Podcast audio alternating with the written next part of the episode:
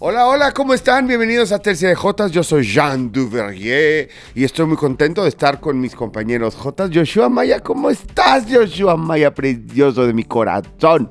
Hola, muy bien. No entiendo por qué vienes tan de buenas, güey. Ah, ta madre. O sea, porque si uno viene de malas, no tiene por qué todo el mundo estar de malas, cabrón. Yo estoy de malas. Te- Yo estoy de Pero ¿sabes qué es lo más cabrón? Que eres muy simpático hasta de malas. Y eso está cabrón. Porque yo de malas sí soy pesado, sí soy así. Ay, no, pues, el negro que ya que se cae, está muy enojado. Pero tú eres simpático de malas. Sí, espero, espero que el programa me ponga de buenas. Espero al final terminar y Te va a poner, tranquilo, te va a poner de buenas. Gracias, gracias. Tranquilo. Mi J Jack, que siempre está de buenas. Sí. Jack siempre está de buenas. Es Jack que- es, Jack es cabrón. Si te sientas conmigo y ves a Jan y ves a Joshua, no hay manera de no estar de buenas. Uno la pasa bien con ustedes. O sea, yo aquí soy el ganón, así es que por eso me ves tú- de buenas. No, no, no, tú también eres un personajazo. Y más de buenas, más de buenas estoy hoy porque Joshua quedó públicamente de traer el billete del Atlas y aventarlo aquí. Qué cosa lo del, lo del Atlas. man. Bueno, ya lo platicamos, pero qué, qué impresión todas las reacciones acerca de. Entonces quiero del ver, tema de- quiero ver ese dinerito, Joshua. Aquí está, al final sale, al final. Al final final- vas a al hacer final todo el tema del show del dinero. Al final del programa sale. Bueno, hoy con, quién, qui- con qué quieren arrancar. Fíjate que mañana, porque esto obviamente lo estamos sacando rápidamente en jueves, grabando en jueves. Mañana la, eh, eh, la final femenil no me deja- me gustaría no dejar de mencionarlo, que Tigres es algo así como Mercedes para la Fórmula 1, como el Nueva Bayern, Inglaterra. no, como con Los en últimos Inglaterra 20 los últimos años. 20 años, como el Bayern en, en la Bundesliga.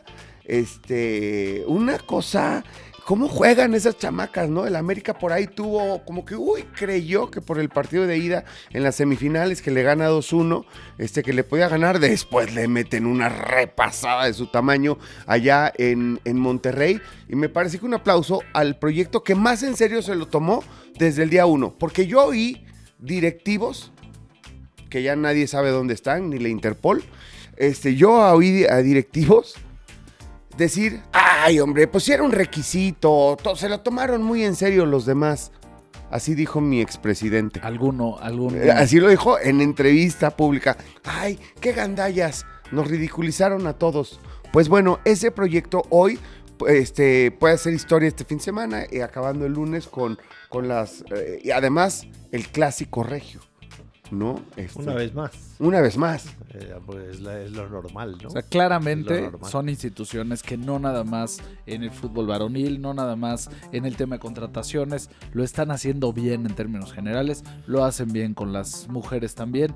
Para mi gusto es, es un proyecto, como bien dices, que hay que aplaudir, hay que señalarlo. Y a mí lo que me gusta mucho, digo, eh, independientemente de que a lo mejor yo no soy un clavado en el tema del fútbol femenil, ni, ni mucho menos, ni me consideraría así, cada vez lo veo más en serio en todos los sentidos, desde quiénes son los comentaristas que están en los partidos, que eso empieza ya a tener relevancia, la cantidad de comentarios y mensajes que hay en redes sociales y los espacios que empiezan a abordar en los programas de televisión. Así es que creo que está tomando fuerza, sobre todo porque en algunos casos equipos como Tigres, como Monterrey, en estos momentos también América, creo que Pumas igual se lo empezó a tomar eh, en serio desde las últimas campañas, empieza a ser algo que tiene un nicho muy interesante en términos de quién lo ve, cómo lo ve, cómo lo siguen y va a tomar fuerza y yo creo que hay que, hay que aplaudir.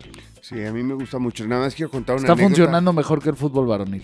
Este, es, este, de veras, a veces ves el nivel de las chavas y dices, híjole, o sea... Y, A mí me gustaría ver un partido de Jan contra. y, y parte, y no, y parte de, de que apenas se, se, se- ¿cómo se llama? Se permitió extranjeras en este nuevo, en este nuevo ciclo. ¿Me entiendes? De, de la temporada pasada y esta. De hecho, esta temporada es la primera que se permite extranjero. No, la pasada y esta, perdón. Y, y- nada, fueron a cuentagotas y, y muy precisas y casi todas exitosas, ¿no? O sea, de que son diferenciadores en sus equipos.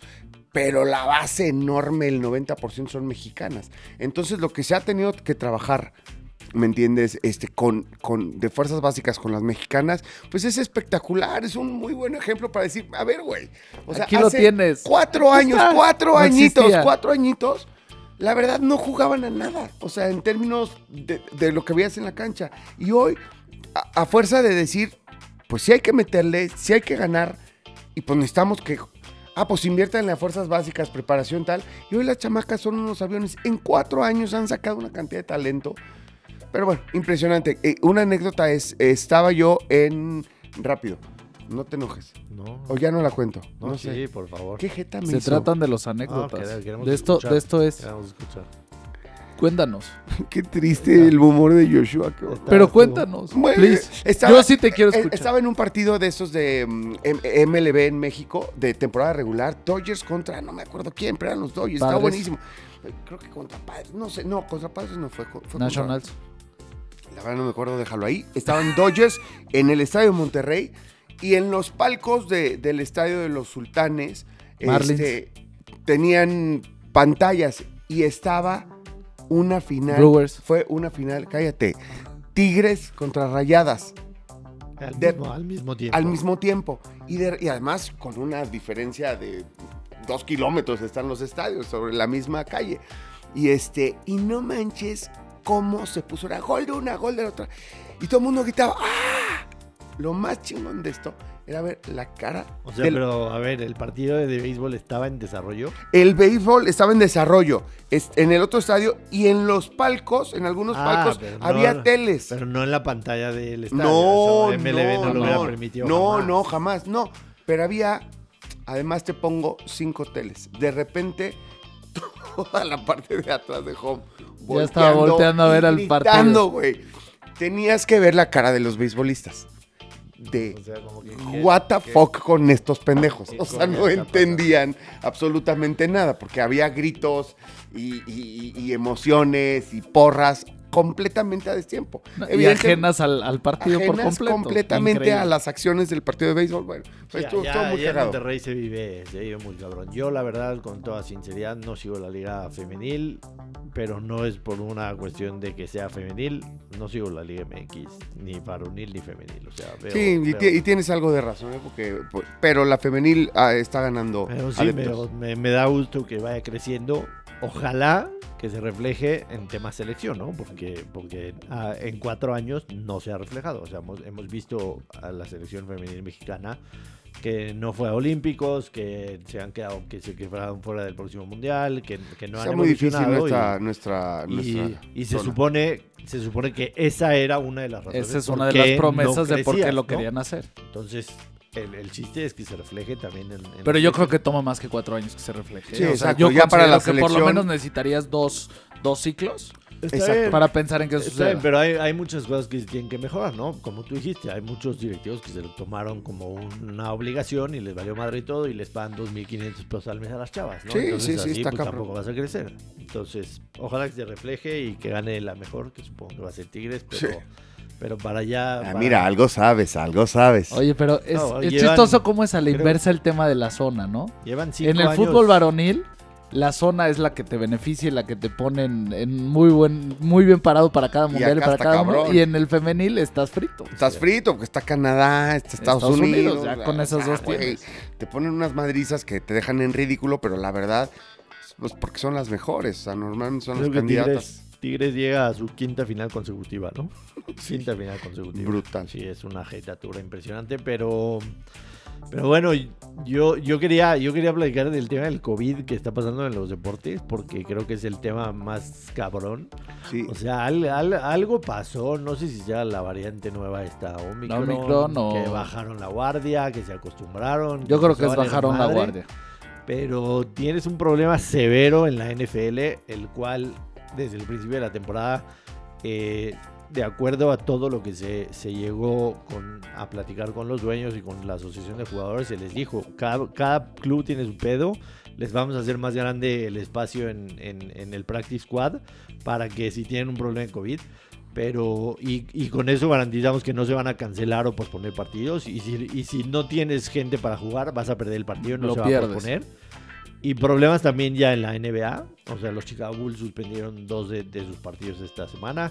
Y hay varios equipos con serios problemas. Por ejemplo, Milwaukee ayer jugó sin básicamente 7, 8 jugadores. Igual ganaron a Indiana, pero Sí. y, en, y también en, en Europa, ¿no? Eh, ayer anunció el Madrid que tiene a Tiene con y Modric a- en, en problemas y a Marcelo también. Exactamente. Y los dos partidos del Manchester United esta semana pospuestos.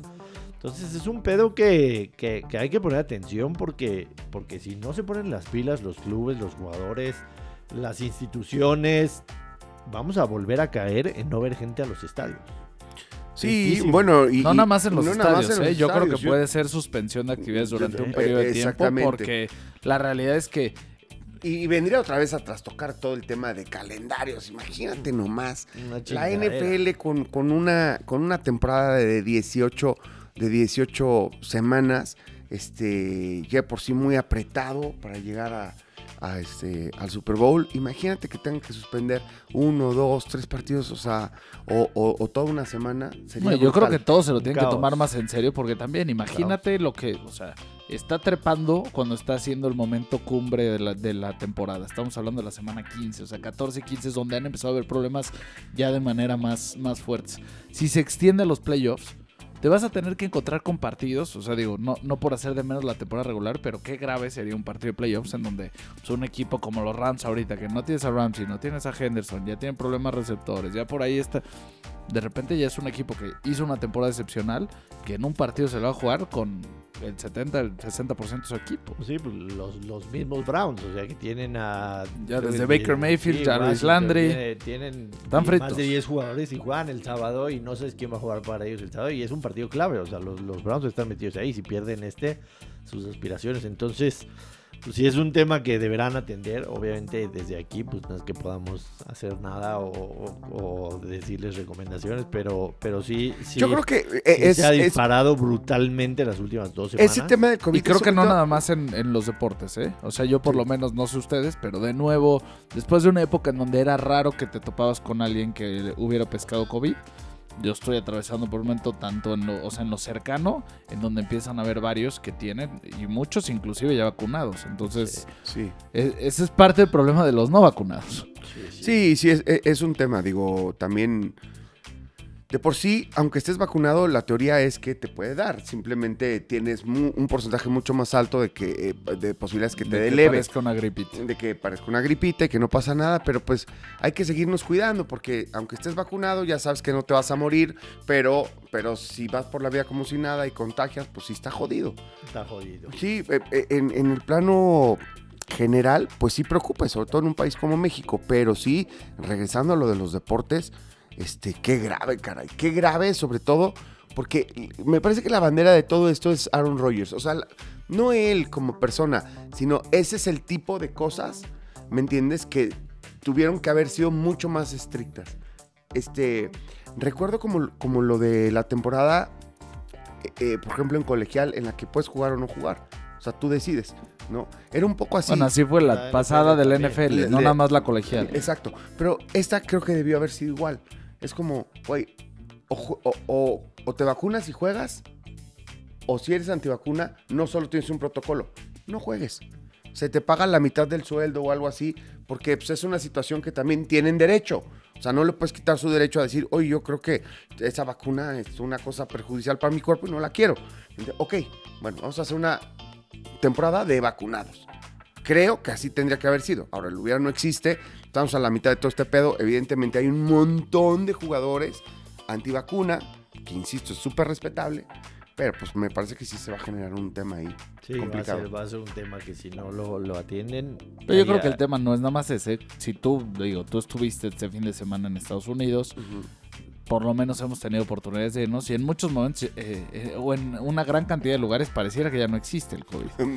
Para Entonces, ellos no existe. Eso aplica para jugadores, para el público y para todos. Y Para por eso estamos gente. donde estamos. Esa es la realidad. sí, sí. Eh, O sea, hay ciertas políticas, por ejemplo, en el estadio de Las Vegas, que tienes que ir entre vacuna y con prueba de COVID con cierto tiempo y hacen el registro y en esos espacios se está cuidando de cierta manera. Pero hay otros 500 lugares en donde ya te encuentras a la gente con les na- vale. sin nada. Entonces, en la medida en la que no sales a la calle y te cuidas, que no tienes tanto contacto, o sea, que tienes más contacto con la gente, si me preguntas a mí, mi aspiración máxima es esa. Es decir, oye, ya me vacuné dos veces, algunos ya están con las terceras rondas, ya no quiero ir por la vida eh, con un cubrebocas. Eso es cierto. O sea, Sí, también. y quiero poder regresar y quiero poder hacer una vida normal porque Sí. a fin de cuentas estoy ya en las condiciones que puedo hacer y si me cuido yo y, y- y ya, ya tomé las medidas eh, correctivas, pues yo, yo, yo, yo trataría de hacer lo mismo, no digo lo contrario. Sin embargo, hablando ahora sí específicamente de la responsabilidad que tienen los jugadores, creo que es superior a la de todos los demás porque están en un entorno cerrado y no nada más su sueldo, sino todo el equipo depende de que ellos estén cuidados. Yo creo que ellos igual ya están en plan de más fiestas, más relajo, más rollo. Y eso es un poquito lo que ayuda a que se propague de la manera que está sucediendo. Ojalá se, se pueda controlar pronto. Este, ayer, bueno, ayer y en la semana hubo reunión de dueños este, con eh, Roger Goodell y todo eso. Se anunció que el Super Bowl en el 2024 va a ser en Las Vegas. Vegas. Vegas, Wow. baby. Vegas, baby. Se anuncia un tipo de... 2024. Sí, Sí. el Super Bowl 58. Se anuncia un tipo de colaboración... También el 69 va a ser en Vegas, ¿no? Sí, a Tendría que ser ahí. sí. Tendría que ser ahí cuando Sí, llegue a el huevo. 69 en su momento. 69. El sí, 69 a lo mejor ya es en México, ¿no? O sea, No, con un no, equipo de expansión. Ah. Sí voy a estar, sí voy a estar en el 69. Este, se anuncia también una clase de, de colaboración, distribución de los equipos con países del mundo, en donde básicamente se firma por cinco años que los equipos van a tener derecho de comercializar, hacer actividades. Algo que la NFL hacía, pero muy, digamos, de forma global. O sea, yo me acuerdo haber visto a las porristas de los Seahawks en, en una tienda departamental aquí y diferentes eventos a los que han venido, pero ahora sí, como que más estructurado en el que los equipos se van a enfocar En un mercado en un particular. mercado en particular. Incluso hay, hay equipos que, que- que van a tener hasta, hasta dos mercados. Entonces, me parece, me parece una iniciativa este, interesante. Eh, tus 49ers creo que incluso van a tener presencia hasta en tres países, me parece. Eh, me parece interesante. Es, Es una manera- mezcla, es que es una mezcla entre dónde Pero- quieren estar y dónde ya son Pero, no, fuertes. pero no entiendo, no entiendo. Explícame cómo, va- cómo, cómo es eso tener presencia. O sea, no, no. ¿Qué no- tipo de activaciones pueden hacer? O sea, básicamente desde, desde temas comerciales hasta, hasta temas de patrocinios específicos. Ah, este, ok, ya entiendo. O sea, que o puedas... sea, es- sí, sí, de, sí. de tratar de, de- de su marca que tenga mucha presencia en, en Y vender, y, y- y también generar lana, Sí. como tú, Marcos, a la oficina sí. de los Niners en México y puedes este, comprarles licencias exclusivas para el Exacto. Y mercado parte de la teoría, y- parte de la y teoría relacionada es que van a crecer el número de partidos internacionales. O sea, esa es parte del, del- del, digamos, de la promesa no inmediata, sino en el mediano plazo. Y que los equipos a los que tienen acceso sean los que de repente jueguen un partido local en tu, en tu No, estado- no- en tu no dieron territorio. muchos detalles de qué van a hacer, pero que es un plan a cinco años en donde Bueno. participa Canadá con los Vikings y, y los Seahawks.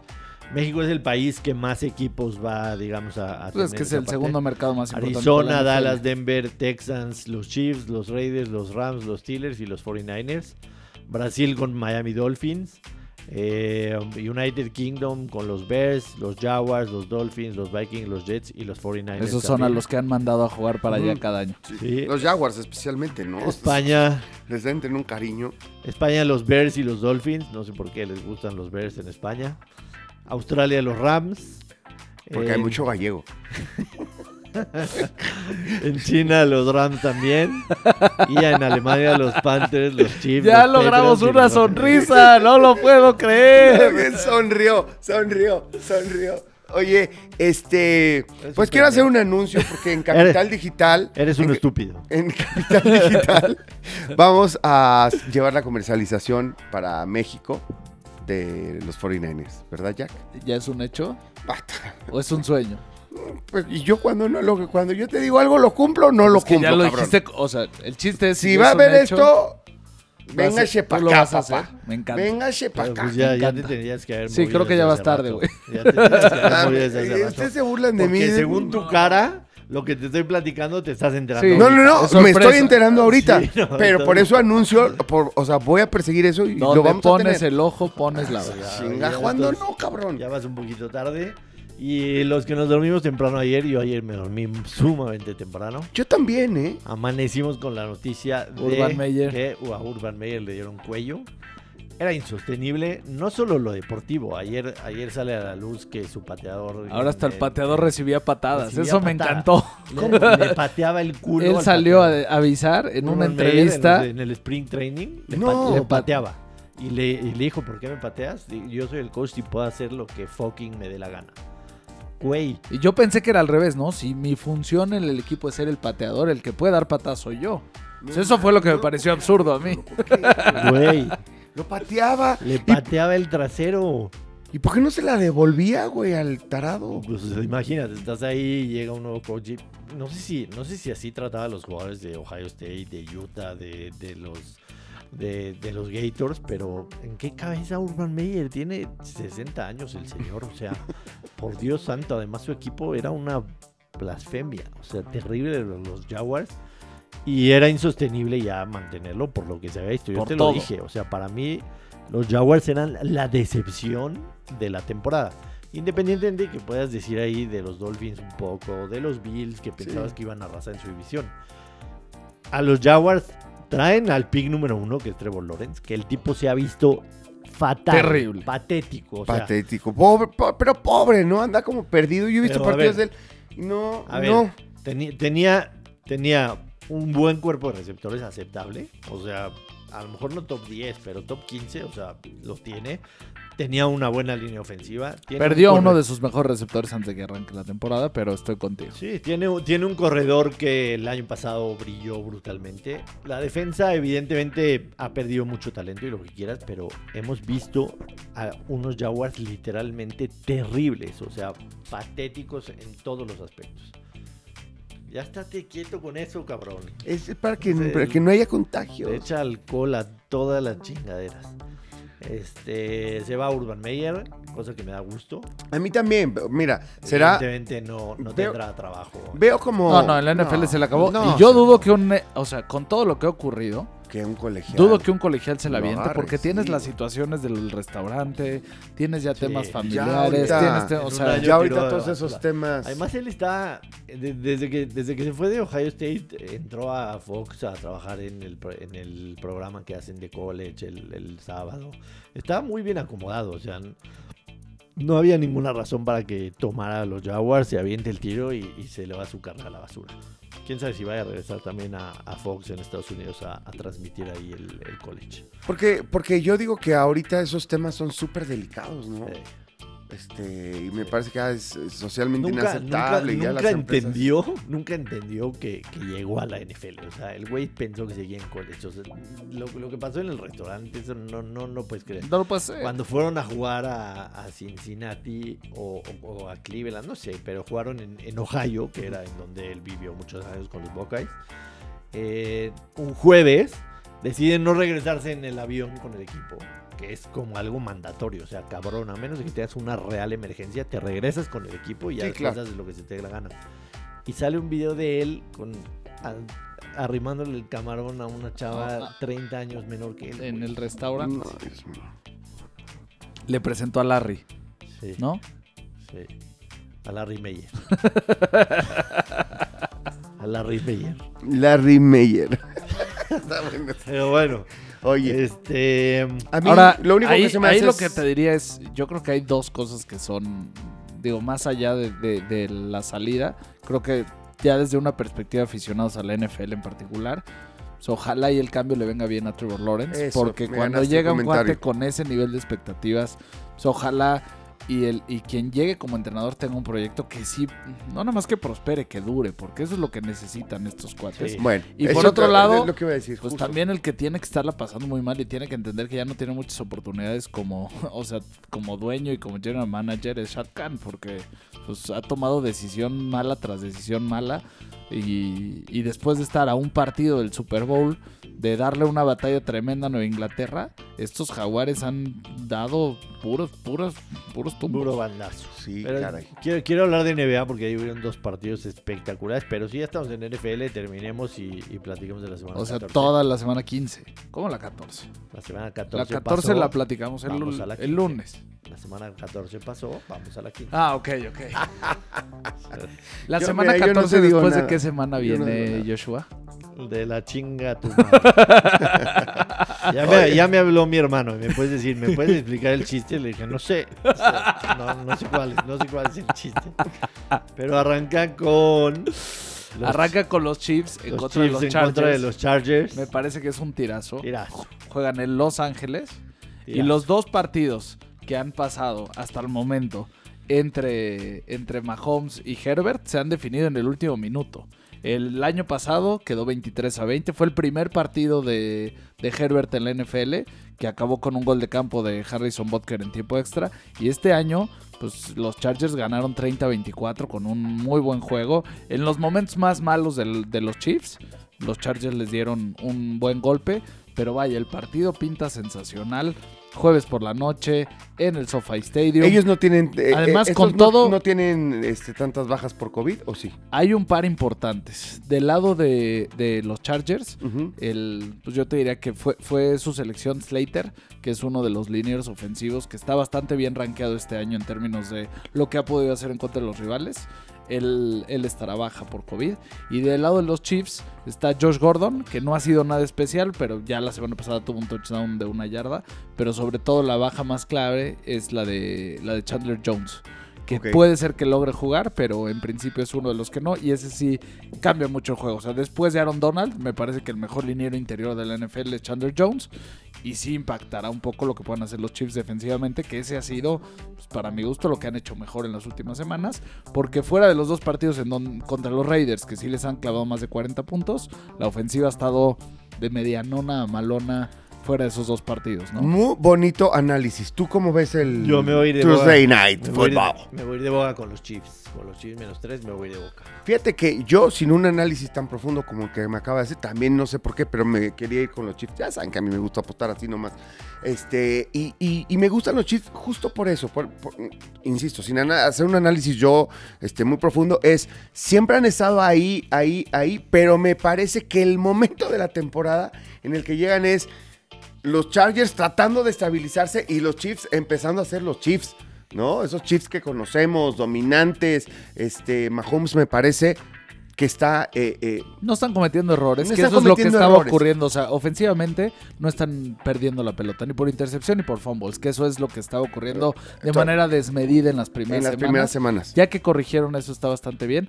Digamos que en términos de apuestas, lo único que yo diría que abona lo que ustedes están señalando es que el equipo de visita ha cubierto la línea en 15 de los últimos 21 partidos entre ambos, con 5 derrotas y un empate. O sea, prácticamente 3 de cada 4 lo ha ganado Muy el equipo visitante. Muy bueno. Y los jefes han cubierto la línea en 7 de los últimos 8 cuando juegan de visita en contra, co- Contra digo, los Chargers. contra entonces. De boca, a ver, pero que exactamente qué apuesta vas a meter, Josh. Mm, Kansas City menos 3, 10 unidades. Eh, te- quiero, quiero, quiero, este, ¿Qué pasó? quiero, quiero dejar de manifiesto que desde que empezamos TCJ, el pinche Joshua Maya me ha hecho perder, en lo particular, él, mucho dinero, porque en las que más me dice, esta, esta, Jan, esta no la puedes dejar, esta. Y le hago caso, ¿Quién es el pepino? yo. Tú. Si ya sabes cuáles son, hoy agarra y- Chargers. A ver si tienes A ver, huevos. Ahora, he de decir, me han pasado Si dos te vas cosas. a quejar, Voy- voy si decir te vas a quejar, haz lo contrario, ya cosas, sabes la solución. Dos cosas. Joshua cuando me dice, esta cabrón, esta con esta imperdible, siempre pierde. Siempre. Y, y todas las que no me dice, las gana él y yo no. Entonces, Así me pasó con la Fórmula 1. Espérame, y todas las que me ha dicho Jack, que me ha dicho muy discretamente tres o cuatro, güey, esta es así. Como luego me suenan tan raras las de Jack, digo, pues no, no la voy a meter, no las meto y sí las gano. Y sí son ganadoras las que me dice Jack. Entonces, güey, no sé qué No, hacer. pero- pero yo, no, yo, no, yo no te estoy diciendo lo que hagas, yo te estoy diciendo lo que puedo hacer yo. Está Yo no bien. estoy recomendando. 10 unidades 10 unidades. es Kansas City. menos 10 tres. unidades de Kansas City menos 3. Ay, perro. Sí, do- dos cosas. Número uno, es un revenge game. O sea, Es un Sí, revenge sí, sí. A mí es- esta me la hiciste, me la pagas. Espérate, es doble si lo pierde Kansas. Sí, ese, ese es- ese es el factor. ese es el ese segundo es el motivo. factor clave. Hoy, gana- hoy ganan los Chiefs y hoy ganan su división. Claro. Hoy ganan los Chiefs. Sí, por el tema. porque Pero es si no lo ganan, es No lo revés. ganan, ya tienen, ya van empatados, pero en el tiebreaker. Pero el De tiebreaker de perdieron partidos los Chargers divisionales. tienen los dos. Sí, o sea, los los, eh, no son los divisionales, son los mano a mano primero. Ah, Antes del divisional es el head to head. Sí, Chargers ya le ganó el primero 30-24 en la temporada. Entonces, tendría ya, pase lo que pase, el criterio de empate sea los Chargers. Amanecerían mañana en primer lugar de la división si le ganan a Kansas. Y número dos, los Chargers han sido un equipo de verdad que te dan una buena y una mala. ¿Una buena o una mala? Sí, ve. Apenas ganaron dos partidos Le- al hilo, algo que no hacían desde octubre. Le ganaron, le ganan a los Browns. Y la semana que entra los Ravens los hacen caca. Pierden contra los Patriots y la semana que viene le ganan a los Eagles. Pierden contra los Vikings, le ganan a los, a los Steelers. Pierden contra los Broncos, le ganan a los Bengals y evidentemente pues, le ganaron a los Giants. Pero, pero sí, creo que hoy, hoy, hoy de Kansas City debe ganar por más de 7. A ver. ¿Por más de güey, siete? Fíjate cómo, o sea, no mames, las altas, ya viste, están en, 51. que en estar- 52 y medio. Sí, sí, tienen que estar sabrosillas. Sí. Primera mitad, más menos dos y medio y over de 25 y medio. Menos dos y medio y menos tres. Al total del partido, 10 unidades. Al half, 5 unidades. Yo te voy a decir que voy a jugar. Cinco medio, voy- a jugar, a ver. Chiefs menos dos y medio y 25 y medio los overs. Ya sabes que me gusta jugar. Ah, Yo no me voy a meter en el total porque la defensa de Kansas City en los últimos ocho en los últimos 6 partidos promedia 10.8 puntos por partido en contra.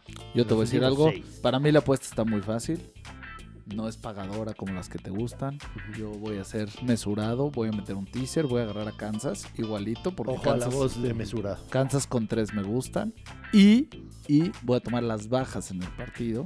Las voy a llevar a 58. A 58. Pero Porque el ¿para partido qué? pasado quedó en 54 y uno antes quedó en 23-20. ¿Para qué? ¿Para qué coñas cambias de menos 3 a más 3? Eso no se hace en un teaser.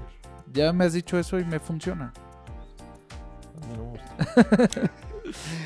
Que se peleen, que se peleen. No, no es cierto. no es cierto. Mira, a no me Voy a meter, Debo fíjese, decirte que la ver. semana pasada Ah, con Arizona Aquí no se ganó. para que la Está. cámara que no. El lunes está. con Arizona no se ganó. Voy a meter Tú ya bajaste de miles a cientos de puntos. Tus Sí. apuestas.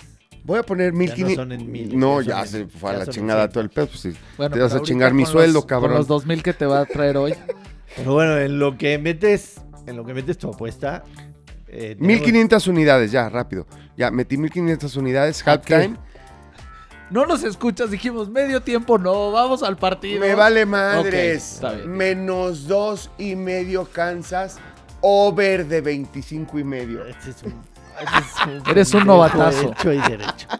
Hecho y derecho. Hecho y derecho. O sea, ni, se, ni se esperó a más al rato. Ok. Que, eh, que para esta semana la recomendación es esperarse una hora Por y el media COVID.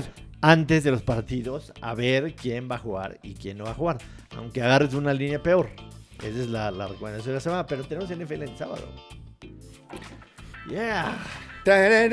Yo siempre he pensado que ese, ese tendría que ser obligatorio. Entiendo por el tema del colegial y lo que impacta. Ahora, pero habría un una, partido, una- habría una uno tasa los sábados. habría una tasa de divorcios ya muy pendeja. O sea, ya, ya, o sea, ya estaría el pedo muy cabrón. O sea, ¿tú, tú crees que tu mujer aguanta uno en sábado. No sabes. Ya no sabes. O sea, ya no sabes si, si Ya aguantarían sabes cuál es la respuesta, Hasta ¿no? perla, güey. O sea, no, ni me veas así. Pela aguanta lunes, martes, Ya sabes, o sea, Puta, qué bueno que dijiste. Y, y aguanta tres veces al ya, día. ya, ya, ya, paren, paren con eso, por favor. Es más, Es que- ¡paga! Es que a mí, yo de veras Perla la veo como, como una santa. Entonces, por favor, no digan esas cosas, güey. Ya, basta. Aguanta que yo vea partidos Ah, lunes, martes, miércoles, jueves, viernes, sábado, domingo.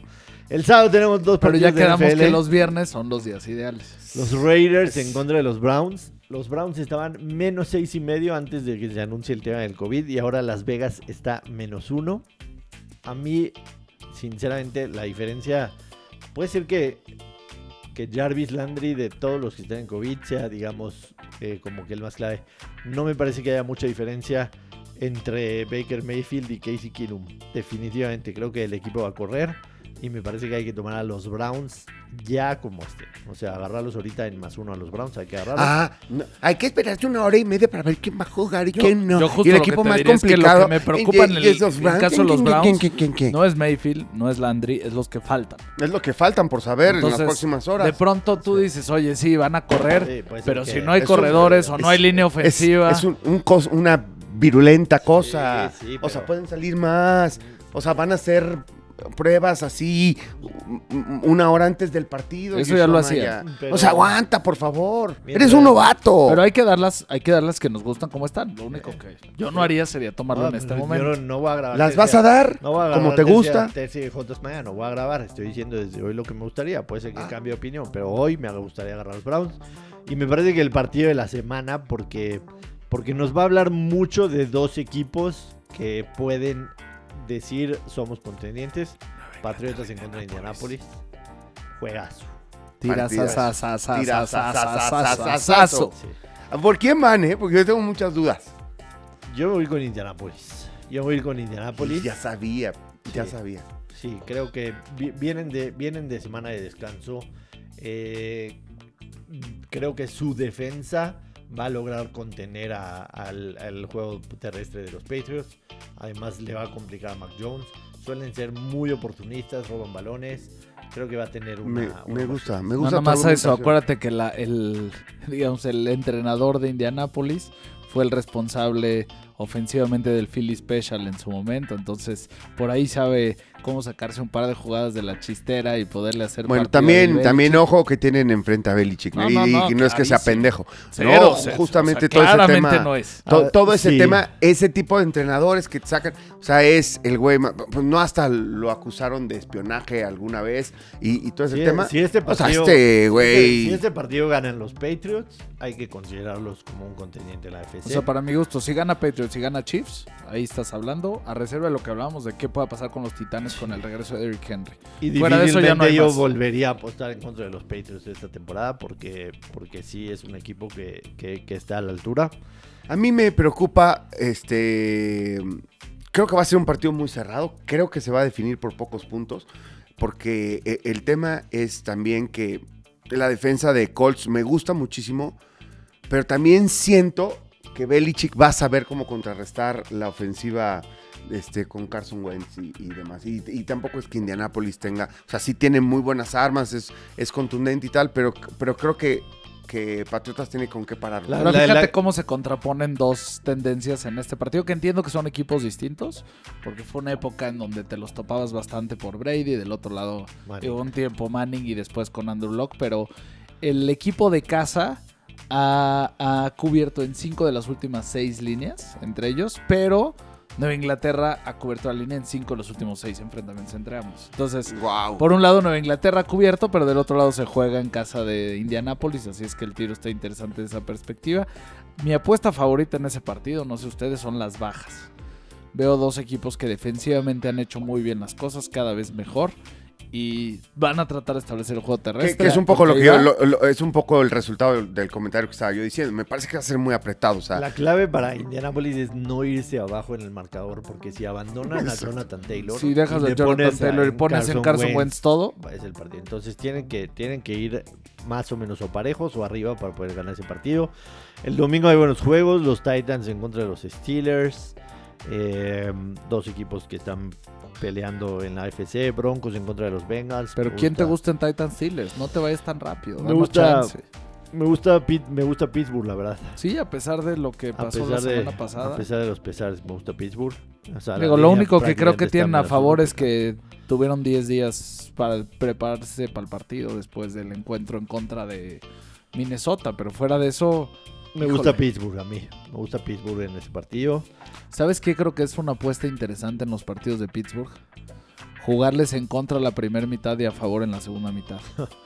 Sí, suelen ser un equipo. Eso, que eso a ti que te gustan las mitades, sí. arrancan flojo, Y Y cierran suelen, y, su- cierran bien, le han metido 20 Pero, pero flojo chances. de, exacto, de que vas perdiendo por veintitantos puntos y crees que ya no están. Y, y en la segunda mitad arrasan y a, a veces sí la logran y a veces no, pero acaba el partido apretado. Eso sí. Entonces me gusta para que juegues, para que juegues Titanes primera mitad, Pittsburgh segunda mitad. O sea, ¿De grábatelo. piensas que eso va a pasar? Pu- puede ser, ¿eh? Con Titanes. Titanes es mi favorito, ¿no?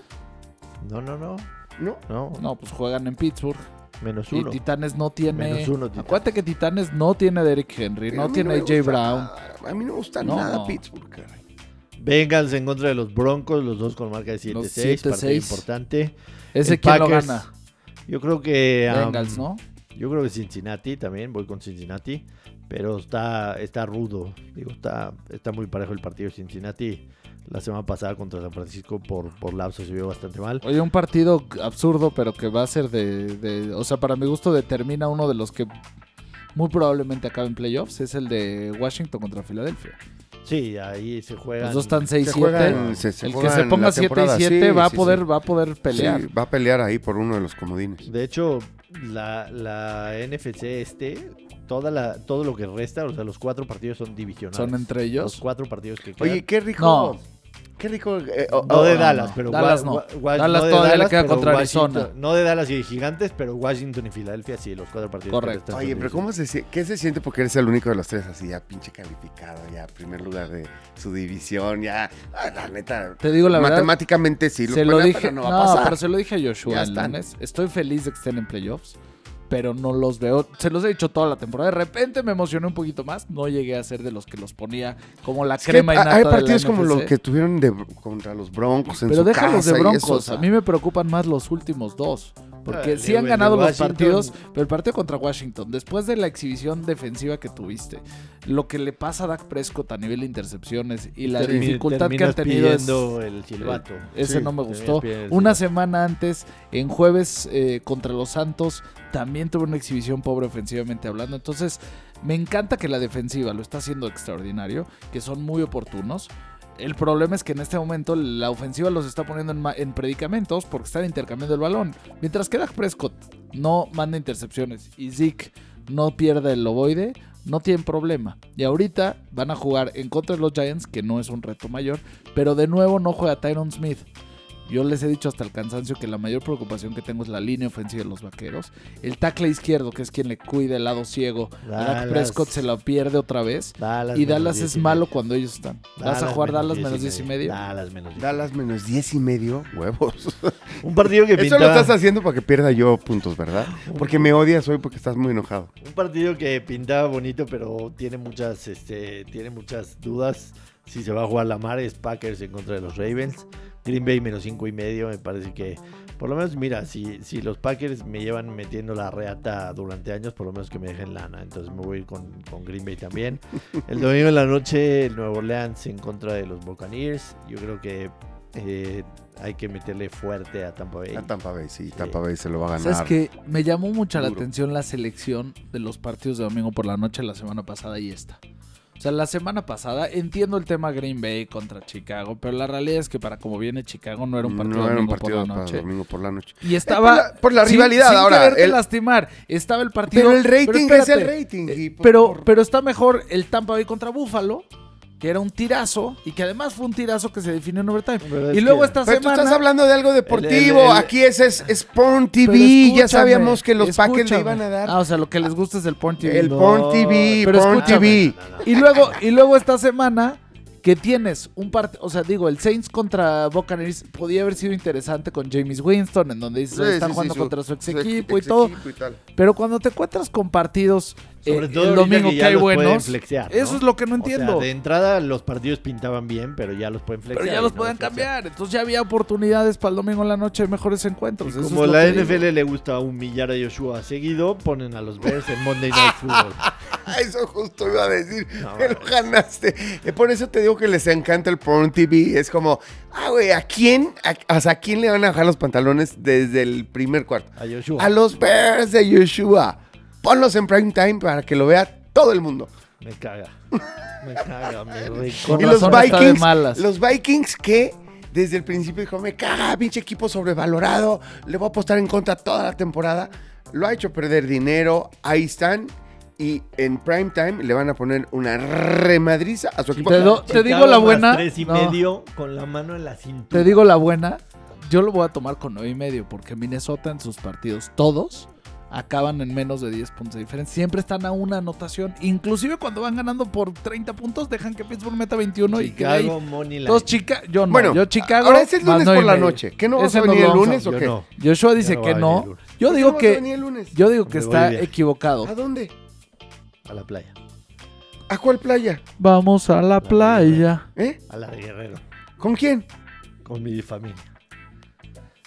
Bueno, pero eso. Y ya así de vacaciones, ya así de Ya, hasta sí, regresas hasta cuándo. Hasta el 3. Pero ¿Quién te ver, dio permiso? A mí me dijeron, a mí me dijeron que piensa salir el lunes. Ven aquí, grabamos y de aquí te llevas a la Bueno, tropa. eso a la gente que nos está escuchando le interesa. Lo Sí, discutimos claro que sí les interesa. Esta semana arrancan los bowls. Los que arrancan esta semana no son malhumorado. atractivos, pero Oye, antes- por antes de cierto, cerrar es tema, importante decir que el sábado pasado, esto sí lo debo decir, Joshua Maya me hizo perder dinero. A mí también. Dijo, vamos con las altas del Army. Contra... No, nada más eso. Yo hice el teaser, dije, ya. Puerto... Faltó medio punto. ¡Me faltó! Medio punto para el teaser. Pero ¿sabes qué es lo increíble? Que Pero hicieron no, te digo 17 algo. puntos en el primer Sí cuarto. logré, sí logré las altas. En donde perdí fue con, con el Army, Army. Porque ganó Navy. Yo había tomado y sí logré. El teaser que tomé estaba en 29 y medio y fueron 30. Entonces sí lo logré. Pero mi Pero problema fue el falló Army. Falló Army. Una cosa de locos. Pero vi- viene ya la temporada de los Bowls. Antes de cerrar tema de fútbol americano, no sé si te enteraste de esto, que te va a gustar. Tú sabes que me gusta lo que hizo Pat McAfee. No sé si te enteraste de lo que hizo. No. Bueno, Pat, Pat McAfee, para la gente que no sepa, era pateador de los Colts. Tenía un contrato todavía vigente con 7 millones de dólares en la mesa. Terminó siendo All-Star, o sea, llegó al All-Star, fue seleccionado al All-Star y después de, de la temporada dijo, me retiro porque quiero buscar nuevos horizontes. Siendo All-Star, con un contrato para un pateador de despeje de 7 siete millones, millones. que es fantástico. O sea, dijo, ya no me paguen, ya me voy. Ya, dijo, ya me quiero porque me quiero retirar otras cosas. Entonces empezó a buscar el tema de hacer contenido en, en medios. En algún momento estuvo un ratito en ESPN, en el College Game Day y varias cositas así, pero no le satisfacía como que él no tener su propio espacio. La gente de Barstool en Estados Unidos le dijo, vamos a asociarnos, yo te pongo la lana para que lo hagas, pero te tienes que venir a vivir a Nueva York. Él dijo, yo me quiero quedar en Indiana. Agarró a 10 amigos y les dijo, traigo este proyecto, apóyenme ahorita, nos va a ir bien. Según yo, sí empezamos tercejotas, pero ya se le olvidó a. Re- rentaron una pinche bodeguita en donde empezaron a crear contenido, la chingada. Y Pat McAfee tiene ya un canal de YouTube en donde hace programa todos los días durante tres horas. Y el güey se ha vuelto, digamos, revolucionario en ese tipo. Tiene un promedio de 35 mil, 40 mil viewers constantes diarios Está en vivo, está en cabrón. vivo y habla de todos los deportes y tiene invitados. Tiene Aaron Rodgers todos los martes. Cuando Aaron Rodgers dijo lo del COVID fue en el programa de Pat McAfee, en donde tuvo pikes de 150 mil viewers en esos momentos. Y cada vez que Rodgers se sube, pues los viewers suben. El chiste está en que FanDuel, que es un sportsbook en Estados. Unidos y además eh, Daily Fantasy también tiene, eh, es uno de sus patrocinadores. Se venció su contrato con Pat McAfee y le dicen, queremos sentarnos contigo para renovar el contrato. ¿Cuánto le pusieron en la mesa al Landu? No sé, cuéntame. 7 por favor. millones de dólares. 120 millones de dólares No mames. por güey. cuatro años. Qué 120. belleza. Pero ¿qué hizo Pat McAfee? Dijo, si yo estoy aquí es por mucha gente que en la vida me ha apoyado y estoy agradecido con ellos. Entonces empezó a anunciar para este high school en donde yo estuve 100 mil dólares. Para este college 250 mil. Para esta asociación 500 mil dólares. Para la beneficencia 250 mil dólares. Repartió más de 20 millones de dólares. ¿Cuánto Y- le tocó a Joshua Maya? y A mí nada, porque yo vivo en México, pero si no, sí lo he hecho. Y un millón y medio de dólares entre sus seguidores de Twitter que tenían que entrar ahí, poner un hashtag y todo eso. Pero recibió 100, inmediatamente regaló 20 a toda la gente que lo ha apoyado en este proceso. No ¿Qué, es- no güey? es una Es belleza. una, es una reata ese cabrón. O sea, No es una belleza. es una belleza. La verdad es. es- Un aplauso para Un aplauso. Un aplauso. Además es nuestro ejemplo y nos va a pasar. Nos va a pasar. Nos va a pasar. Nos va a pasar. Ninguno de nosotros tenía un contrato por 7 millones de dólares, pero aquí está. No, no, no, no. O sea, pero sí, o sea, pero sí la podemos armar. Eso seguro. Una, una belleza. Una belleza y la verdad. Creo que es una de las cualidades del ser humano más importantes, el ser agradecido. No, eso está chingón. Nosotros también vamos a hacer algo así, ¿no? Sí, esa es la tirada. Esa es la tirada. Cuando nos caiga, Esa vamos a repartir tirada. con la gente chida que ha Esa estado es con la nosotros. tirada Para, para 2022 y de en adelante crecer, que tengamos muchos escuchas. Bueno, conste, es, un deal que tenemos. Si nos va bien, muy bien, Si nos cabrón. dan 120, repartimos. Ah, no, 20. no, sí, sí, exacto. O sea, digo, 120 millones de dólares, pues está cabrón. No, de Pero, pesos, pero de en, pesos. en es- Aquí eh, vivimos con que en nos den de pesos, pesos de y pesos. eh, en ese porcentaje lo que nos den, que sepamos que de ahí para arriba para nosotros es más que suficiente. Güey, sí repartir. Y sí huevo. repartir en... Y en- ayudar, a, y ayudar a la gente, Sí. apoyar a quien necesita. todo. Órale, chingón, ya está. Es un deal. Venga. Eh, Eso, ayer, Jotas. Ayer dos partidos de NBA espectaculares. No Lakers. mames el de Lakers. Pero ese no fue el mejor. Lo caché, sí, es lo que me decían, Ese el no de fue los el mejor, Pelicans. sí. Y todo el mundo me escribió en Ese no fue Twitter. el mejor. Yo dije, no mames, háganse un favor y, Y vean, el te final dijeron, no, de Lakers no, contra no Maps. hagas un favor, te lo vamos a hacer a ti. Porque además los Maps sin este sin Luka Doncic, Doncic, entonces no mames. Pero qué pelea dieron los Maps. Además, era una guerra. y me acordé de Stephen Curry, obviamente, por lo que ya todos sabemos, ¿no? El récord que rompió. ¿Qué pelea? Eh, ¿Qué eh, pelea puros dieron? de tres, tres, ¿Qué, tres. ¿Qué pelea dieron los Lakers? Porque ellos iban abajo. Eh, bueno, sí, sea, pelea dieron los Lakers y la ganaron. Pero, Con- con- en pero el lo novato increíble, este. lo increíble es que tenían el rebote al final del tiempo regular y se pelean dos de los Mavericks para agarrarse el rebote. Uno se la quita al otro, le cae al cae. de los Lakers, a Wesley tira un triple, lo empata y en overtime con un triple de un novato. O sea, imagínate ese novato, güey, jugando al lado del LeBron. Sí, O no, sea, no, no. ¿Por yo- qué se la dieron a él? Porque así estaba planeada la jugada. Digo, primero, Porque era el que no iban No, a cubrir. era el único no cubierto. Por eso. No sé si realmente estaba planeado, pero cuando ven la a jugada. Era el la que no iba a cubrir. todos traen dos, todos, y él está solo. Era el como- único pero no además es precioso, es precioso. Porque eh, para los que nos están oyendo solamente, es. Está en, en el límite de la línea de tres y viene, es un muchacho como de un 80 o un 85, Ah, un no, 90. sí es más alto. ¿eh? Es Uno- novato, pero A ver, es- no, no, no, a ver, espérame. 1.90 máximo según yo. Chécalo, por favor. Llega uno de los maps, pero, güey, uno de esos de dos metros y tantos, le pone las manos y el güey tira, ¿me entiendes? O sea, con una- haciendo una parábola impresionante y se cae, o sea, se cae así de nalgas. Además, el, el- la, la narración de Mark, Mike Sí, fue buenísima. La de en Estados Unidos Sí. es el mejor narrador de la NBA. Y el bang, que es muy característico de él. O sea, cómo mueven el balón.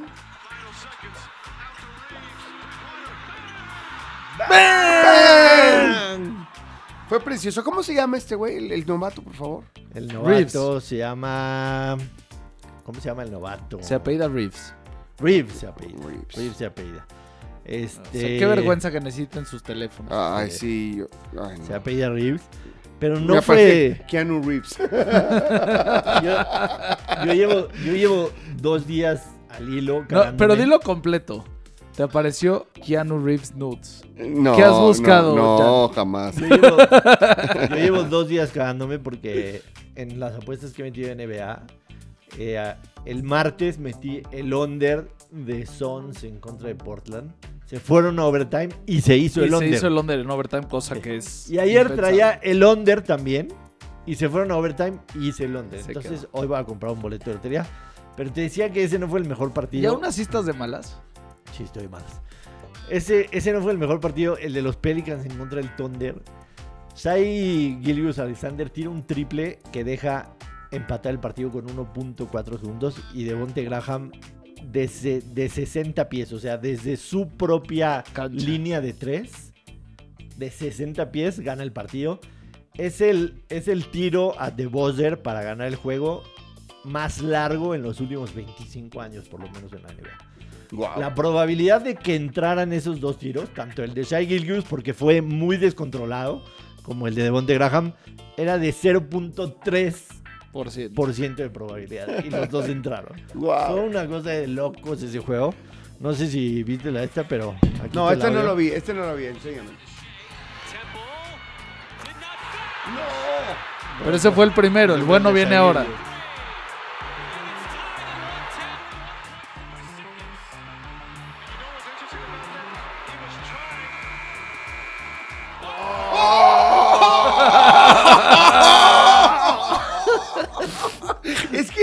Eso amo del deporte. Oye, nada más una fe de ratas. Mide este Austin Reeves 1.96. O sea, estoy en un Lo punto intermedio, no era el Lo ves- 1.80. Lo ves al Lo lado ves de Davis. De- Exacto, y lo ves chaparro. de, de Debo decirles, Por eso, pero hay que decir que la neta es 1.96 es una estatura promedio en la NBA. Promedio, o sea, eres no de los más bajitos, pero de los sí, pero intermedios. no es de los chaparritos. No, no es de los chaparritos. No, no, no. Que por quede supuesto. claro. O sea, porque hay chaparritos en la NBA. Ahora me sigo que quedando con. O sea, es un chiquito. En ese partido era un chiquito. De Chavillo, tamaño. chavillo, Un chiquito, chamaco. No era un protagonista. O sea, una jugada antes hicieron este. Eh, Davis, LeBron y el otro eh, que tienen ahí. Russell Westbrook. Eh, Westbrook. O sea, hicieron un- una jugada entre esos tres que dices, puta, qué gandallas, güey, entre esos tres, no me chingues, ¿no? Este, y de repente entra en la combinación este chavo, no lo podía yo creer. Sí, no, y lo Grité solito lo en mi casa. Lo recién en el vestidor, todos escondidos, Lebron con el balón con el que ganó en la mano. Y entonces Lebron le avienta y le vacían una, le vacían un Gatorade. Es chingón eso el deporte, porque Qué imagínate padre. lo que significa No, para, para ese él. chavo. una locura. Es una cosa, algo que no se le va a olvidar jamás en su vida y le va a contar a sus nietos, aunque su carrera acabe, que no va a acabar, es, es un novato bueno. que Sí, va- trae con qué, pero si Pero eso aunque su carrera pasara... acabara esta temporada, el güey ya la hizo, o sea, ya hizo... Ya hizo algo, ya en la- hizo el- ya en una imagen vida, que va a estar ahí todo el tiempo Con corriendo entre las mejores jugadas y las mejores de la temporada. O sea, ya. Pero, pero sin duda alguna, lo, lo de esta semana en la NBA es lo de, lo de Stephen Curry.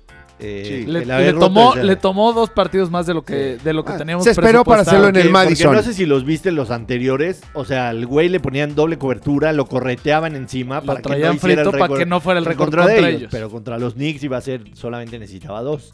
Y lo termina haciendo, pero qué bonito es, insisto, el, el deporte que no tiene guiones, que te da. O sea, le toca hacerlo en Madison Square Garden, que es una de las grandes mecas del, de- del básquetbol de Estados Unidos. eh, con Ray Allen en la tribuna. En la tribuna. Con Reggie Miller Reggie narrando el Miller, partido. exactamente. Con su papá ahí también, que fue uno de los grandísimos tiradores de tres cuando el juego no era así. Cuando no era un juego de tiros de tres. Y su mamá, que evidentemente los papás de Curry están divorciados, ¿no? Porque siempre que hay una toma a los papás de Curry, Están- uno está en un lado de la arena y el otro está del otro lado de la A arena. lo mejor es una superstición. Lo dudo mucho. porque- Lo dudo mucho Yo porque también. pues, en esos momentos quisieras abrazar a tu pareja, ¿no? Sí, Pero sí, no, no, yo- y además a tu hijo, el hijo de los Sí. dos, se ve que, que ya lo único que los une es Stephen Curry. Y bueno, lo que hacen los Knicks porque meten Curry. ese triple y pide timeout para que haya una ovación y el Madison Square Garden se le rinde y va a abrazar a su papá y, y abraza a Ray Allen Allen, y, y- y- y va a abrazar a su mamá. Entonces, qué chingón. Hay, muchos videos que hicieron de, digamos, de conmemoración de la carrera de Steve Curry. Lo hizo Under Armour, que es su marca, y lo hicieron varios, pero, pero hay uno en donde entrevistan a jugadores y coaches, desde los jugadores que, desde los coaches que tuvo en, en Davidson, que fue su universidad, y, y te decían lo que el güey se la pasa practicando, o sea, no. Pero todos los jugadores actuales de la NBA y anteriores, incluso Abdul Jabbar y todo eso, te dicen una palabra que es que Stephen Curry fue un game changer. Él cambió el deporte. O sea, él cambió la forma de jugarse hoy la NBA. Y es una Sí, realidad. sí. Nunca pensabas que un equipo se iba a, a apoyar tanto en tiros de tres para poder ganar partidos. Y así fueron campeones. Amo lo que de- acabas de y a partir de ahí sí. varios lo han ¿Te hecho. guste o Sí. no? Y te digo que lo platicamos, a mí hay dos cosas del, o sea, por un lado es, cambió el juego, coincido es contigo un game plenamente. changer. Y es, es un poco, eh, digamos, si lo trataras de poner en otros apartados que tienen que ver con otras razones, pero si piensas en la NFL de antes, en donde el juego era terrestre y te basabas en eso, y de repente pasó de, de ser defensa y terrestre a aire y vamos a poner puntos, eso es lo que logró Stephen Curry en la NBA. Es un cambio de el juego de la pintura y todo, que no es que se haya perdido, pero la base en muchos casos es, ¿cómo me meto la pintura para dejar un cuate libre que él tire de tres y ir poniendo las diferencias? Se lo hizo. Y la otra, que es lo que hemos platicado, y a mí de él me fascina, es que es de los que se ve que siempre se le está pasando bien jugando. Disfruta, Pues disfruta. sí. Disfruta como pocos. Y eso creo que es muy llamativo. Yo lo que les iba a decir de básquet, si se puede, y es uno de mis recuerdos de chiquito más, eh, ¿cómo decirlo? De esos que yo me acuerdo hasta ahora.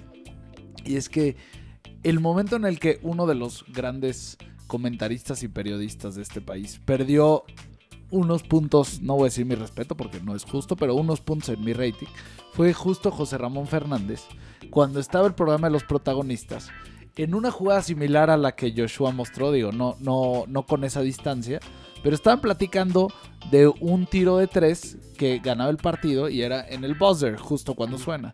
Y él dice que en ese momento él dijo públicamente que como entró después de que sonó la chicharra que no debería de contar. O sea, no conocía la regla de La que si regla de que salía el de las manos. Y entonces yo le decía a mis hermanos, oye, no puede ser que uno de los quads, que se supone que es un referente deportivo del país, no sepa los básicos de uno de los deportes de los que le toca hablar. Así es que esa, Sí. esa la recuerdo. Sí, la totalmente. recuerdo. Oigan, bueno, pues para cerrar el programa yo me quedo con lo que acaba de decir Joshua, porque además es una frase que he escuchado últimamente en, en- en espacios y en lugares muy, muy importantes de gente que hace disertaciones importantes y se junta para trabajar, para ver el futuro de muchas industrias. Y la palabra es el game changer. Hay que hay trabajar que por ser ser un game changer. Porque todos, porque todos podemos. Y, y me parece pues que si nos pone el ejemplo un deportista, un ídolo al que seguimos, todos tendríamos que entender que podemos ser game changers en, en nuestra industria, en nuestra vida, en nuestra vida diaria. Y pues me quedo con ese ejemplo porque además es un chavo, como dices, que, que sonríe, que ayuda, Que es bueno con la familia, o sea, que tiene, que, que tiene una familia espectacular, Buen padre. buen padre, buen hijo, ¿sabes? Y, y es un game changer por eso, por todo. No, no solamente por lo que ya describieron de la NBA. Y yo me quedo con eso. Y, y una cosa más.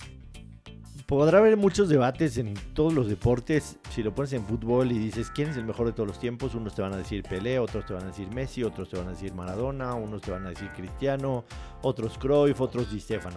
Lo pones en la NBA y los de nuestra época te diremos Michael, Michael Jordan, Jordan, sí. indiscutiblemente, pero para los de las nuevas generaciones te dirán que LeBron, quizá haya otros. Si lo pones en el béisbol, pues habrá muchas, o sea, muchas opiniones de quién es el mejor béisbol. En todos los No, deportes, bueno, en la F1 no en manches. todos los una deportes habrá una discusión de quién es el GOAT.